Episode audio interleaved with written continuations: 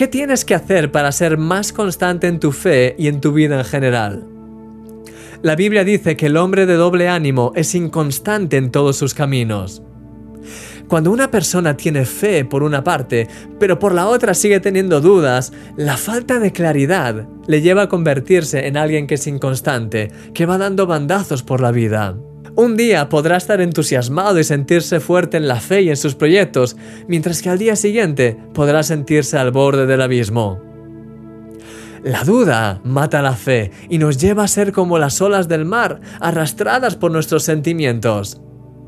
¿Cómo podemos combatir esto? Con una fe determinada. Esa fe que tiene la determinación de seguir hacia adelante, pase lo que pase, cueste lo que cueste. Ese tipo de fe es la que nos permite ser constantes y obtener la victoria. Esa fe determinada nos lleva, por ejemplo, a tener de manera constante nuestro tiempo devocional en las mañanas, aunque en algunos momentos no nos apetezca demasiado nos lleva a estar atentos a Dios, a esforzarnos a ser amables con los demás y a romper con cualquier tipo de otros ánimos que quieran aflorar en nuestra alma para desviarnos. Querido amigo, una fe determinada termina con la inconstancia de la duda.